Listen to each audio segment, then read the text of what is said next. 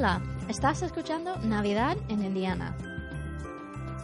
Un diario de viaje a modo de podcast sobre estas fiestas y otras aventuras en el medio oeste de los Estados Unidos. Merry Christmas.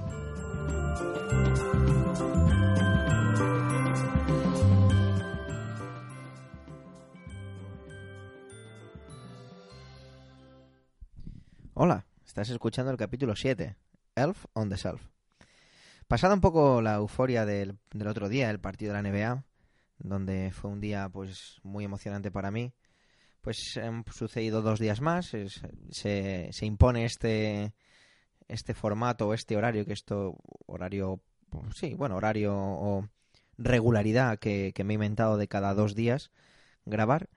Y como no, como no tengo mucho que contar en cuanto a lo que he hecho estos dos días. Tengo un par de ases en la manga y voy a tirar un poco, un poco de ello, ¿no? Antes contaros que, que, bueno, para que os hagáis una idea, el sol sigue sin salir, lo vimos ayer 10 minutos y todos los habitantes de Indiana le, le rezamos un, un Ave María porque la verdad es que se empieza a hacer, pesado el hecho de no ver, de no ver la luz. Pero bueno, es, es un poco lo, lo que hay en estas fechas. Es inusual, todo el mundo me dice que es bastante inusual. Ayer nevó, pero como ha llovido tantísimo y la temperatura no es tan baja, no, no cojo nada. Y una pena porque la verdad es que la estampa era bastante bonita, la nevada que se sucedió ayer.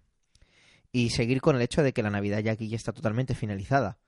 Eh, se acabó. O sea, ya hemos ido ya a varios, algunos comercios y demás y mm, ya no hay rastro de, de la Navidad. Todo, todo son las rebajas y, ya está. Ya no hay prácticamente decoración. A ver si hago un par de fotos de unas casas que hay aquí cerca, en la ciudad de Kokomo, donde hay una decoración navideña con unas luces muy bonitas y a ver si, si lo hago antes de que, de que las quiten. Espero, espero no cometer el- la estúpide de no, de no tener esa foto. Así que nada, os voy a contar un poquillo de, de lo que voy a contaros ahora. Bueno, hay una tradición aquí que, que se empezó, empezó hace, creo que más o menos unos 10 años me han dicho, que se llama Elf on the Shelf, así es como se llama el capítulo. Y es un, es un libro, es un libro que viene con un muñeco, un muñeco que la verdad es que da un poco de miedo, que es un- una especie de duende o de elfo, y funciona de la siguiente manera, ¿vale? Digamos que cuando se acaba la acción de gracias o justo cuando empezamos a... Voy a bajar un poquito el volumen de la mezcla esta que he puesto de fondo, que es un poquito creepy, pero bueno. Perdonad, como os iba diciendo, eh, cuando pues haya por acción de gracias o cuando se empieza a decorar la casa, pues digamos que aparece un duende, ¿no? Esto viene un, es un libro con el duende y, y lo que hace es que es un duende que ha mandado Santa Claus para vigilar un poquito a los niños de la casa y todas las noches se va al Polo Norte para informar a, Santa de, cómo nos estamos portando para así eh, ser merecedores o no de los regalos. Y eh, lo, que va lo que va poniendo el libro es proponiendo diferentes cosas. Lo primero que hay que hacer es cuando llega, cuando nos encontramos el duende en casa, es ponerle el nombre.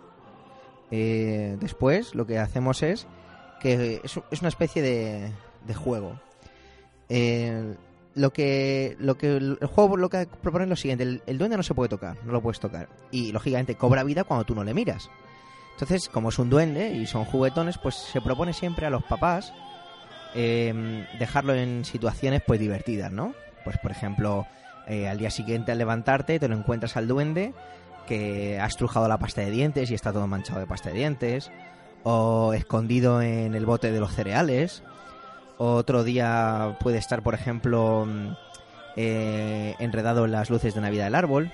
Tiene así situaciones divertidas y los niños se van encontrando, ¿no? De hecho, hay una. Os dejo la página web donde podéis ver que tiene hasta una aplicación para, para eso, para propuestas para los padres, hay ideas, y, perdón, es que lo estaba diciendo en inglés, quería decir ideas, o sea, ideas para como propuesta para los niños. Incluso eh, el duende nos puede dejar alguna carta que, nos diga cómo nos estamos portando o si tenemos algo que cambiar. Y la verdad es que me cuentan que es bastante, bastante divertido. De hecho, hay varios movimientos por internet. Si navegáis un poquillo de, de galerías de fotos de lo que han hecho padres con, con sus hijos con este duende. La verdad es que, repito, que el duende da un poquito de, de rollete, ¿vale? Porque es así típica figura como muy pinocho, así de madera. Y, pero bueno, tiene, tiene su rollo. Os dejo la web y también el link de la app. He estado mirando, en, en España no, no he visto muchas opciones de, de, adquirirlo en estas fechas, porque claro, como es lógico, pues se ha pasado un poco, un poco el momento. Pero bueno, era una cosilla que, que se hace por aquí y que quería, quería comentaros. Y bueno, yo creo que ya el... Bueno, creo no, estoy convencido porque cuando estoy grabando esto es día, es día 30, pero ya es 31 en España, que ya el siguiente podcast, el siguiente capítulo de este podcast será en 2016. Así que solo toca deciros que tengáis un feliz año nuevo, que no os atragantéis con las uvas, que si os atragantéis tengáis algún cuñado que sea médico y así, pues oye, entre que es cuñado y os salva la vida, pues tenéis una anécdota más que, que contar. Espero que lo paséis fenomenal, que entréis pues eso en el año de la mejor manera posible. Yo mañana no sé exactamente, no sé todavía muy bien, tenemos ahí un, varias posibilidades de planes, pero creo que es un, son un poquito relajados, tampoco nada el otro jueves.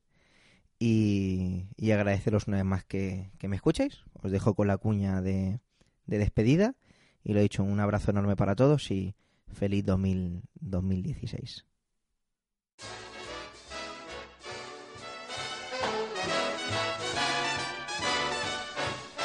Better watch out, you better not cry, better not pout, I'm telling you why. Santa Claus is coming to town. No olvides dejar tus comentarios en la página web navidadenindiana.wordpress.com, en el canal de iVox Navidad en Indiana y también en Twitter como arroba Javi Soler Bernal. ¡Feliz Navidad! He sees you when you're sleeping. He knows when you're awake. He knows if you've been bad or good, so be good for goodness sake.